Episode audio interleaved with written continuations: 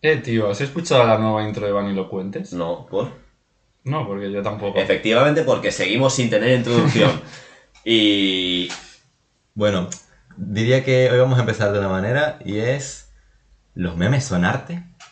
Porque si hay algo que está monopolizando por completo la actualidad, este posmodernismo extraño del 2000, Nuestro dadaísmo personal. también como sea, es los memes, porque no hay una cosa tan complicada de explicar como lo es la gracia en sí, los chistes. El mero hecho de querer explicarlos le quita la gracia, ¿no? Ujú. Y entonces aquí cuando nos preguntamos, ¿podemos tomarnos en serio los memes que son directamente humor? Y ya no solo como, como arte, sino como un medio de comunicación. Te quiero decir, un medio de comunicación, medio de expresión, medio de cultura. Medio de condicionamiento, ¿sabes? sabes- ¿Sabes cuánta gente puede cambiar incluso de forma de pensar porque vio un meme que le hizo gracia? Pero escúchame, ¿no te pasa de que ves un meme? Yo qué sé, eh... El otro día estaba viendo los, los nuevos memes que están saliendo de Evil tal hace lo Sí, contrario. los memes ahora de Vale. Evil no sé qué, que ponen... no me acuerdo que estaba viendo, creo que vi una cosa de Fullmetal Alchemist, ¿vale? Y me puse a ver el... el me a YouTube, ¿vale? Me entró en curiosidad, busqué una cosa de Fullmetal Alchemist y acabé viendo vídeos sobre, el, sobre la corriente esta, ¿cómo se llama esta mierda, no? Dadaísmo, cubismo... eh, Tío, una de las corrientes vanguardistas Surrealismo. 1900, Surrealismo, dadaísmo, tubismo... Bueno, pero al caso, ¿qué ibas a decir, por eso? que de, una, de un mínimo meme me llevó a, a esto, en plan, el tema del efecto mariposa, de acá- empezar con un, un estímulo pequeño que está hecho para hacer gracia, pero a ti te lleva lo que has dicho tú a un, a un momento de adquirir cultura o a, a ponerte a, a intentar eh, pensar en otras cosas a base de ese pequeño estímulo. Entonces, los memes ya no es que solamente sean arte, entretenimiento, es que los memes básicamente se están convirtiendo en formas de vida. Hay gente que vive de los memes. La típica persona con página de memes que no sale de su El admin, bro, el admin. A ver, también es cierto lo que dices, pero porque hay memes incluso que hacen referencia directa a cosas cultas, ¿sabes? Por ejemplo, ¿conoces la página de Instagram de Ribos y de Construcciones? Porque hacen como una especie de crítica social a la actualidad utilizando memes, algunos bastante rancios, otros bastante más raros, ¿vale? Pero lo utiliza como forma de crítica o, o de denuncia algunos problemas o incluso sencillamente una forma de burlarse de algunas concepciones que tenemos, algunas ideas, ¿no? Eh, no, no he visto los últimos mm, que ha subido si se ha puesto con la moda del Evil o no, yo creo que no, porque no se suele atañir mucho a, a moda ni demás. Pero es algo así, ¿sabes? Es una nueva forma de expresión en la que están como ya tomando como la, la antorcha, ¿no? De como la nueva expresión. ¿Tú qué piensas, Víctor? Yo, mira, iba a decir eso, que bueno, yo no estaba hablando mucho porque la verdad que yo, no sé, los que no me conocéis, redes sociales, poco, la verdad. Pero me interesaba preguntaros en plan, bueno, creo que es bastante obvio, ¿no? Que los memes al final son como, como decís, una obra de arte en el sentido de que son una expresión de una generación, ¿no? ¿Y vosotros creéis que en el futuro se estudiarán? Esa es la duda, en plan, porque al final cada nosotros, yo, en plan, yo pienso que los memes son ya no solamente eh, obras de arte, porque al fin y al cabo está siendo literatura muy breve. Tú ves un meme, lees la parte de arriba, lees la parte de abajo, te incita a reflexionar algunas cosas, otras cosas solamente a reírte, como puede ser un sainete, lo que estamos dando ahora en la carrera. lo, lo mismo podemos dar, lo mismo podemos decir de los cómics o de las viñetas que son Es que literatura muy breve. Mm, Pero eso, eso es literatura, eso está reconocido como Ah, literatura. Esto sí, aquí es más complicado reconocerlo como literatura. Es más A ver, bien- más que literatura es una mezcla entre cine, un poco de arte visual, ¿no? Audiovisual también, porque videomemes, ¿no? Claro. Y, y luego un poco de literatura porque tiene como su narrativa, su, su- su función enunciativa de contar algo, ¿no? Pero cine te refieres por la referencia, pero porque... Cine porque, porque... Hay memes que no solamente son una foto, sino que son videomemes. Ah, no, claro, no, o que- memes que son, que cogen trozos de películas. ¿vale? A ver, que no conoce la escena de Pulp Fiction en la que Samuel L. Jackson está apuntando al otro con la pistola y le dice, Sí. dilo de nuevo, hijo de puta, algo así, ¿sabes? Sí, sí. O por ejemplo, eh, creo que también estaba la Pero de... la propia, en plan, lo, lo del Capitán América entendía referencia. Hablando de las referencias, de toda la vida, ¿verdad? referencia. No, no, o el Señor de los Anillos, ¿sabes? Cuando tú no puedes simplemente caminar por Mordor, no sé qué, Exacto. ¿sabes? Todo el rato. Hay un montón de referencias audiovisuales en los memes. De hecho, los memes nacieron de coger trozos de películas que eran buenos diálogos y ponerlos en otro contexto para Ujú. llegar a esa relatabilidad. Ahora es cuando Nico me dice que esa palabra no se puede usar. Relatabilidad. Es que viene ¿en qué como del, es que viene del inglés de, Relatable. viene del inglés de relatable, relatable. Mira, yo lo voy buscando si quieres. Sí, viene del inglés de relatable, que es como una cosa con la que te puedes sentir identificado porque te ocurrió, porque le ocurrió a alguien más, ¿no? De hecho, muchos memes viven de eso, de que tú puedas decir, sí soy. Claro, literalmente. Y pues sí, la verdad, o sea, yo pienso que los memes sí que tienen arte por poder expresar tanto con tan poco, porque al fin y al cabo estás limitado a una imagen. A una imagen de mí. Y también hay que entrar ya no solamente en el tema del arte, sino el tema del el humor, cómo se ha desvirtuado ahora mismo.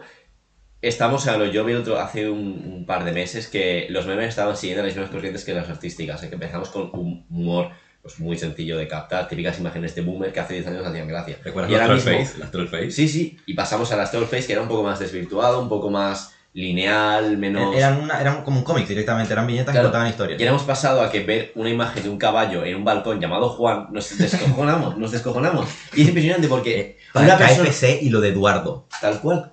Una persona, y Víctor, por ejemplo, ve la imagen y no le hace ni puta gracia, pero porque no entiende el contexto. Es igual que una persona que ve una obra de arte de estas artísticas de hoy en una obra, una obra de arte artística, bastante bien eso por mi parte. Eh, ves una imagen, un cuadro moderno en el que ves un par de pintas rajeadas y dices, esto no es arte, esto lo hago yo con mi primo, esto lo hace mi primo de tres años. Tú no entiendes el contexto detrás, que hay detrás de eso, por lo tanto no vas a ser capaz de comprender A veces a qué se refiere. es que a veces la falta de contexto ya es una forma en sí de Sí. una, una herramienta en sí, el ¿sabes? absurdo, ¿no? Yo ¿Tú creo. crees que hay una tú crees que exacto? ¿Tú crees que hay contexto en el caballo Juan en un Claro. balcón? No, no Igual preguntarnos contexto. cómo llegó ahí, qué tierno. Pero la cosa es que a nosotros nos hace gracia porque se ha consensuado como que eso hace gracia en es general. algo implícito porque es como, Exacto. es como un pacto, porque en un momento nos hemos sentado a decir Es el pacto "Oye, de ficción Exacto. que, del que nos habló, ¿cómo se llama? Si no os lo dijo. No. Eh, María, la profesora de teatro. Sí, La sí, profesora de que teatro. cuando- igual que el tea- la obra de teatro que nos otro día, que vi- fuimos a ver una obra de teatro, Una que era el de licenciado, Vidiguera. Hostia, la de Cervantes. Sí, sí. De hecho, yo creo que no la conocía, pero es que sale como las novelas ejemplares para quien Sí, lo quiera buscar, sí. ¿vale? Mm. Sale ahí, está adaptado, no es una obra de teatro como tal, es una obra literal, es una obra, perdón, eh, novela, por así decirlo. Novelística. Sí. y, y se adaptó a teatro. Y claro, tú, pones a- tú te pones a verlo y la obra era, era rara de cojones, la verdad, tal como la Sí. representaron. Pero, y veías a la persona interactuar no con el público, sino que se acercaba mucho. Y me, me pensé también en el tema del pacto de ficción, de que tú estás viendo esto y estás aceptando que el pavo no está loco en sí, porque el actor, la verdad, que... Hacía, escena- hacía escenas en las que como él reaccionaba a algo que no estaba ahí, pero porque él tenía que fingir que estaba hablando con otras Él personas, porque era, era una interpretación individual, era él Exacto. solo. Era él y luego una persona con una guitarra, que por cierto, eso me parece un acierto espectacular. El meter Sí. los cantos de poesía Pues con yo una digo- guitarra Pues yo flamenca. le comentaba a Víctor que a mí, a mí no me gustó, supongo que porque no tengo un alma muy española. pero a mí Sí, esa es lo gui- que le a mí esa guitarra me desentonaba, sobre todo cuando hablaba al mismo tiempo que el otro. Eso sí, eso es cierto, Ya. pero por ejemplo, la guitarra para meter los cantos de entre medias A ver si... que cantaba el A señor mí me de gustaba más el cómo se expresaba. Vale, están, igual el comentario esto es un poco feo porque no están escuchando, no han visto la obra, ¿vale? Las personas que han oído esto. Entonces igual no nos playamos mucho con esto, pero... Pero igual lo que más me gustaba era cómo transmitía los sentimientos del pavo. El tema de la Para la persona que le gusta la actuación, tenía, ese pavo tenía una expresividad, una Increíble. forma de... Y lo hablé Podías con- ver cada gota de sudor, cada fibra de esfuerzo que había en su cara, ¿sabes? De verdad era un actor entregado a su pasión. Sí, sí, y entre el actor y el cantante. O Ah, sea, al final se, se enfatizaba más que nada el sentimiento de la obra. Es verdad que el texto estaba respetado y tal, pero se supeditaba Sí, los es- sentimientos. esto igual no te lo podemos extrapolar a cualquier otra obra muy bien interpretada, ¿vale? Aunque no hayáis visto la obra. Pero sí, mejor Sí, dejémoslo. bueno, vamos así. Sí, porque pobrecito el que está oyendo esto. ¿Tú ibas a decir algo? No me acuerdo. Bueno, en todo caso, yo creo que vamos a sacar el siguiente tema. Hace un tiempo se estaba poniendo de moda una serie de Netflix. ¿Cuál será, no? ¿Será que- ¿Cuál será, no? Como si Claro, no hubiera- pero de- depende cuando lo escuchen. Operación, Imagínate, Ca- Operación Camarón, bro. imagínate que, yo qué sé, nos hacemos famosos o seguimos mucho tiempo y alguien escucha esto dentro de un año. La jugarreta de la sepia. El juego del calamar. El complot del chipirón. un K-drama, le dicen los mismos nativos de, Jap- de Japón, iba a decir, de Corea, ¿no? Mm. Una serie coreana que mete a un grupo de personas de bajos recursos económicos en situaciones paupérrimas, ¿no? Y los meten a jugar un juego infantil, ¿vale? Como los que jugaban en... Bueno, varios. Sí, va- varios juegos infantiles. Y claro, ¿para qué lo hacen? A cambio de un premio, una remuneración de... Claro, pero se te miles- puede decir que mueren Claro, en los juegos. Espérate, déjame llegar a esa parte. No, pero es que lo hacen, a- o sea, ¿qué hacen a cambio de una remuneración? ellos Jugarse la vida. No lo sabían. A ver, una vez fueron- rompen las reglas del juego, mínima que, mínima que sea, mueren. Por ejemplo, la gallinita ciega lo juegan al principio. Y me acuerdo perfectamente que apenas que se movieron, eh, o, o había unos que estaban bromeando, ¿vale? Que querían como apurarse y correr, ¿vale? Y apenas se giró la muñeca, los mataron de dos tiros. Y ahí fue cuando totalmente cambió el aura de la serie por completo. Eh, Eso me Ujú. pareció, mira, como episodio 1 me pareció un gran acierto. Sí. No, es La verdad no, es que la serie, bueno.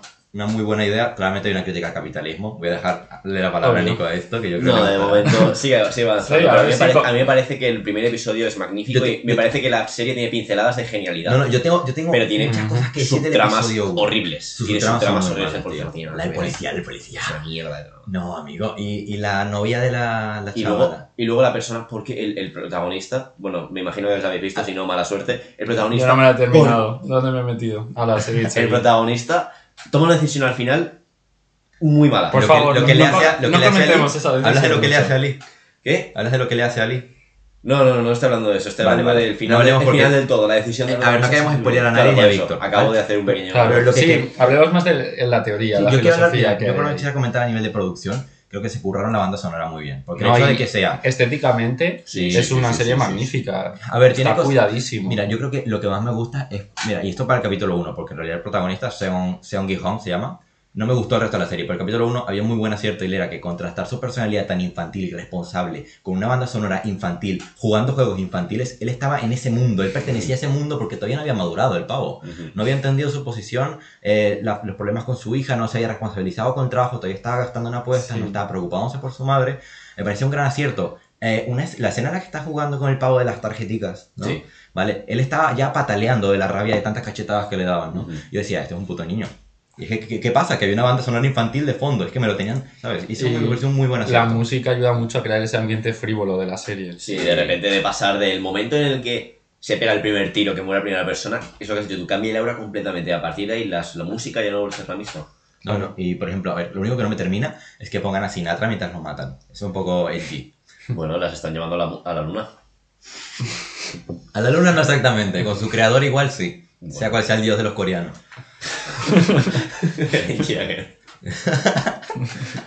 Pero sí, en realidad, no. Eh, creo que alargaron demasiado la serie. Creo que ese es el problema principal. ¿Cuántos episodios tienes? Que 10, no- 10 como todas las Ah, series de 10. Netflix. Claro, si es que para el tema de presupuesto y tal, Ah, siempre es lo, que que se, más. es lo que se permite en Netflix. Aparte con la segunda temporada. Que Y sacaron tú la has acabado, ¿no? Puedes Sí. comentar un poco qué tan bien dejaron esa puerta abierta de segunda temporada o si fue forzado o si...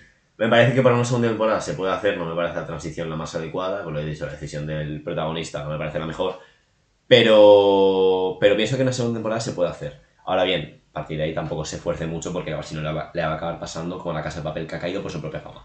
Claro. Ya. Diría, Pero- que, diría que la historia se podía contar en cuatro capítulos, una peli directamente, no sé. Pero ¿creéis que en plan es una crítica acertada al capitalismo la que se hace? A ver, eh, no deja de ser eh, someter a personas con bajos recursos a, a las... A las, a las ganas. ¿Cómo se dice esta mierda? Tío, no me sale la palabra ahora. ¿Qué rabia me da esto? Ahora es que... eh, a lo que quieren que hagan los, los poderosos someten a personas con poco dinero Claro, el, y con el pocos recursos. dominante y dominado, dices. o- Sí, en plan, la persona la- porque al fin y al cabo lo que estamos Era alguien de arriba son- también, Son, claro. gente que quiere- Mm. tiene dinero, se aburre y digo, pues pago para que esta gente se mate, porque total, su vida, tener menos dinero no vale lo mismo que la mía. Estás pagando porque gente te entretenga a ti. Y mira que hay puntos en los que se ve ilusorio esta franja entre si está haciéndolo por empatía o no, porque por ejemplo, cuando matan a uno de los, creo que uno de los guardias, por haber in- por haberle dado ventaja al doctor, ¿te acuerdas del doctor? Mm, Cuando sí. el tema del tráfico Sí, de órganos. sí, cuando, sí. le- cuando lo mata le dice, aquí están jugando con igualdad Claro. de condiciones. Ahí te da una, una imagen ilusoria de Sí, joder. sí. Es un villano, pero de estos que puedes Es que, claro, justificar, pero veo- no, al final no. Lo que ocurre es que Y lo lo que justifican. final. o sea, justifican el sistema en cierta forma por dos cosas. Porque al final ellos están ahí porque han decidido ir. Porque es que además han vuelto. ¿Sabes? Y lo segundo es eso, en plan, está disfrazado en un momento de democracia, cuando votan si quieren seguir o no, y sobre todo con lo que dice Eduardo ahora, que como que siempre intentan guardar la igualdad de oportunidades. Pero claro, es una justificación que no acaba de quitarle el lado turbio que tiene, que al final, aunque sea voluntariamente, Mm, están jugándose la vida. Voluntariamente están ahí porque no tienen otra, en plan, tienen otra alternativa que es básicamente buscarse la vida de otras formas. Tener su propio juego del calamar en su propia vida, Exacto. buscarse la vida Claro. apostando, buscarse La la vida pasando drogas, buscarse la vida Claro. constituyéndose. Efectivamente. Hacerlo en un entorno en el que Claro. estás seguro, en un entorno es que básicamente es, básicamente- es Al final se podría decir que es igualdad de oportunidades en el juego, pero no han tenido igualdad de oportunidades en la vida. Claro, porque ellos Entonces por eso no se puede considerar Eso me justo. gusta, eso me gusta, es verdad. Claro, porque ellos parten de una situación en la que no tienen otra opción o las opciones que tienen son aún peores que jugarse la vida por dinero. Así Claro, que porque imagínate. es que vuelven, no es que estén ahí obligados la primera vez y ya tienen que terminar Mm. como los juegos del hambre hasta que no quede una persona. No, no, no, en plan, vuelven, pero porque saben que. Hombre, pero también el que lo hace es consciente que iban a volver. Hay un poco de manipulación psicológica ahí, ¿sabes? Sí, claro. Hombre, si no se acaba la serie, la verdad que no. Te imaginas, No, ¿no? no quiero tomar por culo la serie. ¿Seguro que no quieres volver? No, tranquilo. Y siguen con su vida, son felices, ¿no? Y se termina la serie. Por fin se pone a trabajar, No, pero- lleva a la hija, visita a la hija a Estados Pero Unidos. sí, todo. esto que ha dicho Víctor ahora de la falsa ilusión de igualdad de oportunidades que tenemos todos. Eso, eso, eso, eso, lo que ha dicho Víctor es una crítica increíble al capitalismo y a no al capitalismo, a la, bueno, a la sociedad capitalista. A ver, es verdad, a ver. A ver, sí me parece muy buena crítica, pero he visto mejores.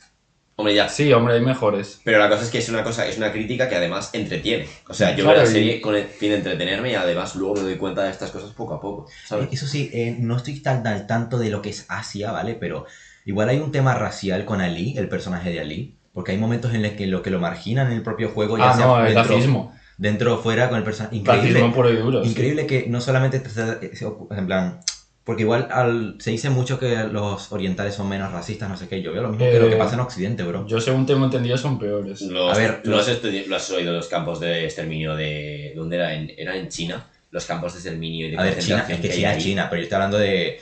No te creas que Corea es mucho mejor. Japón. Y que Japón, Co- que Japón es el peor. Que dicen. Corea la buena es una mierda. Ah, bueno, Corea que la sí. buena, cuando nos referimos, perdón. Para abajo. Ah, vale. Corea la buena entre, entre muchas, muchas comillas. Claro, sí, la Corea buena es la que tiene el, eh, más capitalizado todo, ¿sabes? Sí, es sí. es ahí donde Sí. ocurre, ¿no? En Corea del Sur. Bueno, De hecho, sí, porque de hecho la chavala tenía acento de Corea del, Corea del Norte. Y se supone que... se lo pillaste el acento.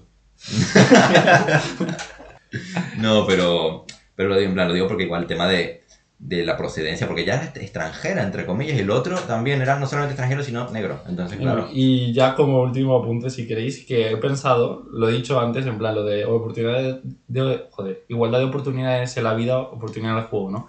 Que en cierta forma, digamos que en el sistema muchas veces a la hora de, pues eso, por ejemplo, se me ha ocurrido que es bastante equiparable con la escuela, ¿no? Plan, en la escuela todos nos corrigen igual, todo eso, pero claro, no partimos de lo mismo. No partimos de los mismos recursos, de la misma situación familiar, de las mismas capacidades. Y claro, el sistema se pinta como que es justo porque nos da la igualdad de oportunidades a todos, pero no tiene en cuenta nuestra situación o el mundo laboral, ¿no? Se supone que eh, tú consigues la plaza en X facultad por, eh, por encima de otra persona porque tú te la has currado más, porque has llegado más, pero claro, hay que tener en cuenta también, y ahí es donde falla igual, ¿no? El capitalismo, en ese intentar objetivizar el mundo partiendo de condiciones tan subjetivas, ¿no? Claro, estamos buscando, estamos intentando hacer nuestro mundo en base a la igualdad cuando en teoría se tendría que hacer en base a la equidad. Que llegar todos al mismo nivel, no, no sumarle a todos un 50, sino si tú estás en un 10 y yo estoy en un 30, que a mí es un 20 y un 40. ¿Entiendes lo que quiero decir? La idea es llegar todos al mismo nivel. Sí, No que a todos nos sumen lo mismo, porque es lo que dices tú en la escuela. Sí. Hay gente, todos vamos ahí, no se corrigen los mismos profesores. Pues Claro. caerle mal o peor si es subjetivo. Pero al fin y al cabo no sabes si tú tienes que trabajar en la escuela, si tú puedes tener un entorno adecuado en casa en el que puedes eh, estudiar y no están tus padres discutiendo. Nadie cuenta con esas cosas y simplemente está la objetividad dentro de la escuela. Y es ahí donde está el problema de la igualdad de oportunidades y la falsa igualdad Claro. que tenemos todos. Por eso me parece que la igualdad en general es una utopía muy grande. Por desgracia. Mm. Por desgracia, claramente.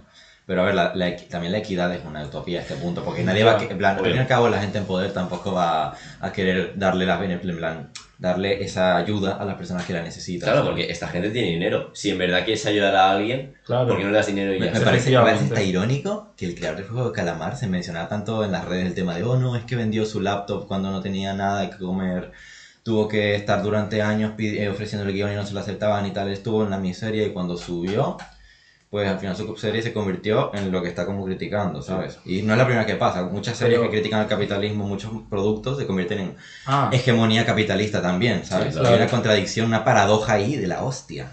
pero bueno, yo prefiero que haya un poco de crítica al menos a que sea una serie más. Sí, ¿sabes? para que digas, sí, sí, que feo está todo y siga sin hacer nada. Si no sea una Ya. cosa como conocer nuestra madre, porque para entretenerme veo con, con- con- con esa mierda de serie, perdón. Bueno, Como- no es una mierda. A ver, a mí me gusta más ver. conocía a vuestra madre que Friends. Todo Ya, se es que. Friends... también. Friends a mí me gusta. Yo con me- Friends muy bueno, amigable no soy. Me la vi, me la vi porque en plan, esa Ha serie, sido muy era bueno. serie favorita Ha sido muy bueno. ¿Te ha parecido bueno? de No, verdad? no, no ha sido Vete bueno. a la mierda. Se- Friends me la vi, en plan, me, lo típico que has visto memes y cosas así. El meme este de Ross haciendo así, ese lo había visto. Y Pero cuando he vi la visto, serie, he visto varios episodios. No, yo me vi la serie entera porque una persona muy importante de mi vida es su serie favorita, ¿vale?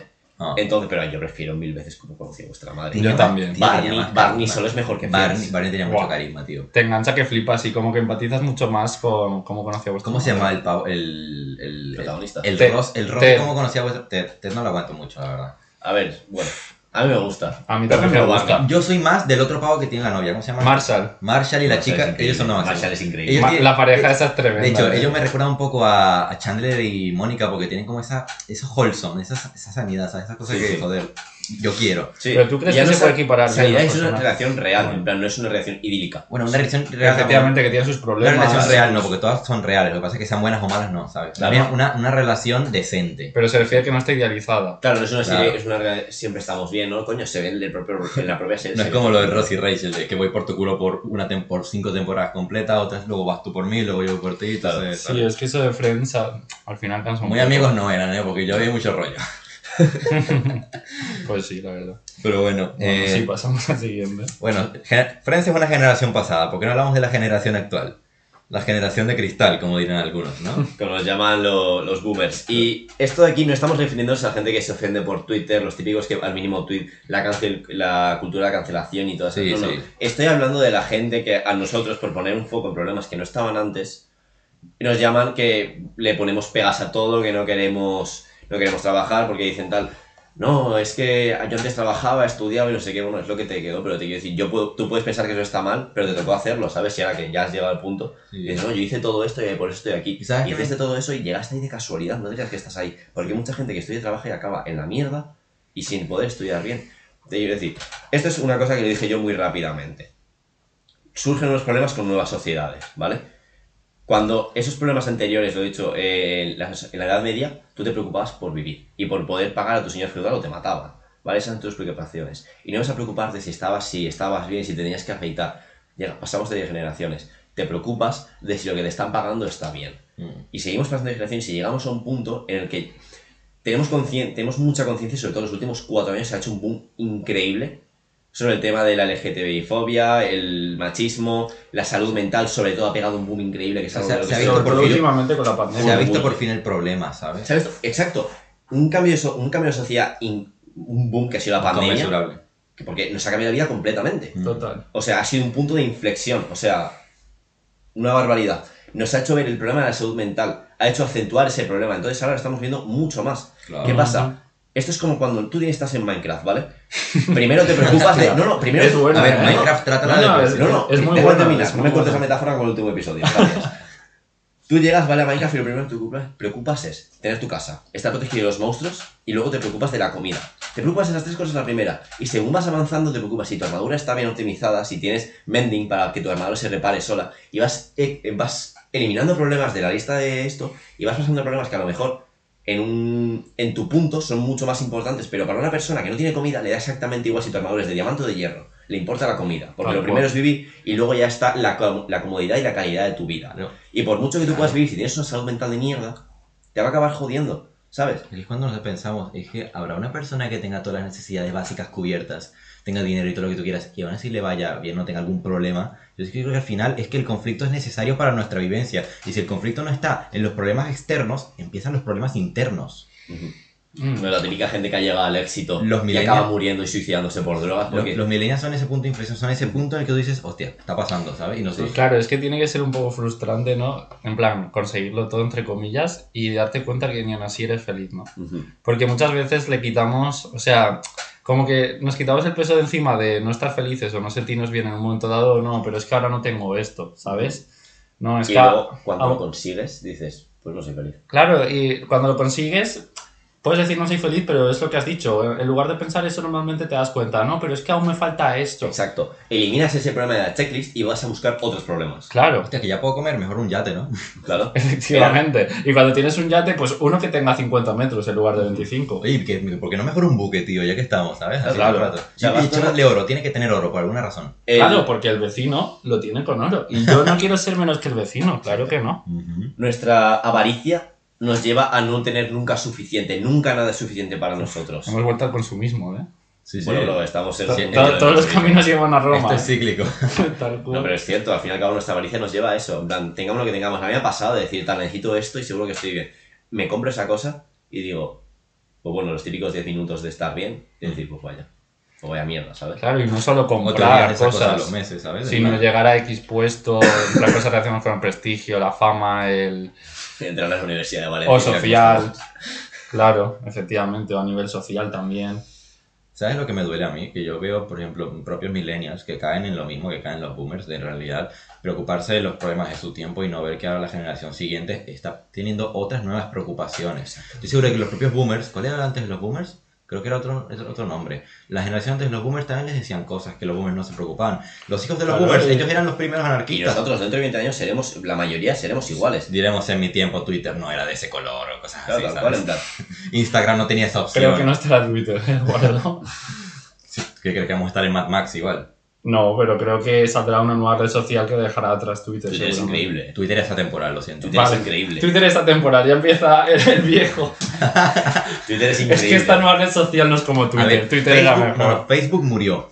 Instagram morirá. eh, Snapchat murió. Claro, A ver, ver, ¿Cuál- a ver, qué- Snapchat es increíble también, ¿eh? Es que, es, que es eso. ¿qué, qué tienen en común Instagram y Facebook? Mark Zuckerberg. ¿Qué, no, Ah, tiene, qué no tiene ah, Twitter? vale, perdona. Mark Zuckerberg. Vale. Pero sí, es, a ver, básicamente eso, en plan, que si Twitter no ha durado bien es porque ha sabido mantenerse, ¿sabes? No sabes. Sí, pero que dentro de 20 años a saber qué. Resumiendo el punto del que estamos hablando, eh, nos llama generación de cristal, pero en su momento ellos fueron la generación de cristal. Todos somos de cristal. Todos, todos vamos ser la generación de cristal y todos vamos a ser los boomers.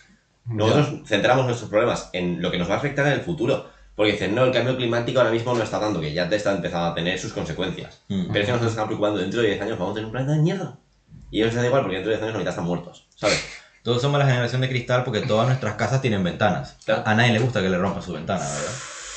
Uf, Está bueno. Smooth as fuck. Eh, Ha sido increíble, a mí me ha gustado. Gracias, bueno, gracias. yo lo veo discutible, pero bueno. Ay, Me verdad, el, el poeta aquí. No, pero me, ha- sido buena síntesis. Sí, a mí me ha gustado, me ha gustado. Sí. Y creo que de último podemos al fin tratar el tema que hemos, habíamos dejado a medias la semana pasada. Hostia, que- es verdad. Y yo, bueno, Pues hoy va a ir todo un poco en la misma dirección, es decir. Con muchos matices, pero para gente que esté un poco fuera del mundo del rap o del hip hop, pues la verdad que le va a parecer un poco monótono, pero bueno. puede que sí, puede que no. ¿Por qué no empiezas tú con la recomendación? Vale, empiezo yo. Vale, yo no os lo había dicho de que iba a hablar, pero bueno, os lo digo ahora. Y a vosotros que nos estáis escuchando, obviamente, también. Eh, vale, pues eh, quería hablar de Kelo Kamada, ¿vale? Y bueno, un poco del clan Kamada en general, del canal. Pero nada, básicamente, raperos argentinos, ¿vale? Para que os hagáis una idea. Y nada, básicamente eh, son bastante underground, bien potentes en la escena argentina, ¿vale? Y nada, tienen un canal un canal que comparten los dos, ¿vale? Eh, Kelo y Sage, que son como mejores amigos, ¿vale? Y nada, bueno, eh, tiene un estilo parecido, buenas métricas y sobre todo flow. Un flow sobre todo basado en juegos de palabras, que a mí personalmente es un flow que me gusta mucho, que estéticamente queda muy bien, pero también lo que me gusta es que no sacrifican el mensaje, ¿sabes? O sea, sobre todo que lo que es el que hemos escuchado, eh, tiene un mensaje bastante potente y transmite, ¿sabes? Y entonces, nada, básicamente quería recomendaros eh, principalmente el álbum de Leal, de Kelo, Kelo Kamada, ¿vale? Lo podéis encontrar en YouTube o en Spotify. Y nada, básicamente son siete canciones, eh, teniendo en cuenta la intro, es un EP. Y nada, eh, bueno, decir antes que nada que Leal son las iniciales de Libre en algún lugar, que es el nombre de productor de Kelo, y que está producido por Tommy Mo- Motín, que bueno, está bien decir los productores, que muchas veces quedan en segundo plano. Y nada, básicamente, pues eso, lo que os he dicho, rap bastante crudo, eh, una influencia noventera, ¿vale? Aunque tiene algún ritmo así un poco más relajado y un poco más moderno, pero en general es eso, bomba. Y nada, pues lo que os he dicho, mucho flow, muchos juegos de palabras. Si os gusta rap, eh, tenéis que escucharlo y, y también si os gusta un poco el rap argentino también. Y nada, bueno, también eh, que Nico me co- recomendó a un artista que se llama Gos- es- Gospel, Gospel. Gospel. que igual algún día podrías hablar de él Sí, porque es muy interesante. Y luego, hablando del rap argentino, un chico que también va mucho con gospel es uno que se llama Mir Nicolás. Argentino también increíble. Exacto, Muy pues bueno. Habéis hablado de Gospel, el, el piloto, ¿verdad? Me suena. Sí, Lo creo que sí. sí, bueno, lo mencioné rápidamente. Sí, sí, algo de... Sí, pero bueno, sigamos con la Pues eso, que me recuerda un poco a él en el sentido de que hay muchos juegos de palabras. Es verdad que Gospel hace más referencias externas y él no tanto eh, que lo, pero bueno, mucho flow, ¿vale? Y nada, básicamente también decir que pues un poco que habla este álbum de las dificultades de la vida y también de las dificultades de ser un artista y tal. Y nada, recomiendo especialmente si solo queréis escuchar dos canciones para ver qué tal, Camaleón y Represa. Y nada, bueno, no me dilato más. Yo por mi parte voy a recomendar rápidamente a, a un rapero también que se llama Buodermia, él es de Medellín, Colombia, y me parece que tiene una influencia, un estilo, para resu- resumirlo en, en pocas palabras, postmoderno, influencia asiática, también es bastante innovador en muchísimos aspectos, juega muy bien con el lenguaje, toca, incluso toca cosas simples, a veces incluso tiene como canciones que sencillamente hablan de sexo, de amor o de otros temas, pero parece que lo toca de manera magistral, además de que maneja una, una propuesta estética muy buena. Y junto a él, una. Una. ¿Cómo se llama esto? Una artista de reggaetón en euskera. Se llama Unai. Hostia, se, llama, se llama Kai Nakai. Y me parece que, que sencillamente una recomendación así para algo más ligerito. Si os queréis reír o pasarlo bien con una pava cantando en euskera bastante bonito, os lo recomiendo. Unai Nakai están tanto Bodermia como ella en Spotify y Apple Music. Y por último Y tenemos a me Nico. sorprendió, espera, de lo de esta chica que hace reggaetón en euskera, Euskere, euskere. euskera, eh, que también, eh, en plan, me iba a hablar del mensaje, yo no lo he entendido, pero básicamente en el vídeo eh, salía subtitulado en español y tiene como también mensaje social, ¿sabes? Sí. O sea, que por un lado me gusta eso, porque tiene un mensaje, el rollo feminista, porque muchas veces el reggaetón ya sabéis que precisamente feminista no es. Entonces me Mm. gusta que por un lado hace reggaetón feminista y por otro lado también intenta acercar un poco la cultura euskera y la cultura, digamos, más latina o española, aunque el reggaetón tampoco es que sea muy español, pero ya me entendéis. Mm. Lo cual también me parece positivo. Ah. Y por último, en el gran plato tenemos a Nico. Y yo nada, yo vengo a hablar de una persona que no conozcáis, porque imagino que lo conoceréis, pero es un artista que a mí me gusta mucho, ya no por el tema de, de musicalmente como rapé y lo que sea, sino por lo que significa para mí, y sacó, bueno, sacaron un álbum eh, póstumo suyo, estoy hablando de Mac Miller, ha sacado el disco de Faces, que consta de unas 26 canciones, 25, y, y nada, y simplemente rápidamente es un disco, pues eso, de los típicos temas que trata Mac Miller, habla mucho del tema de salud mental y cómo está el que está jodido, y para recomendar rápidamente y acabar ya, recomiendo tres canciones que son Angel Dust, eh, Funeral y Colors and Shapes.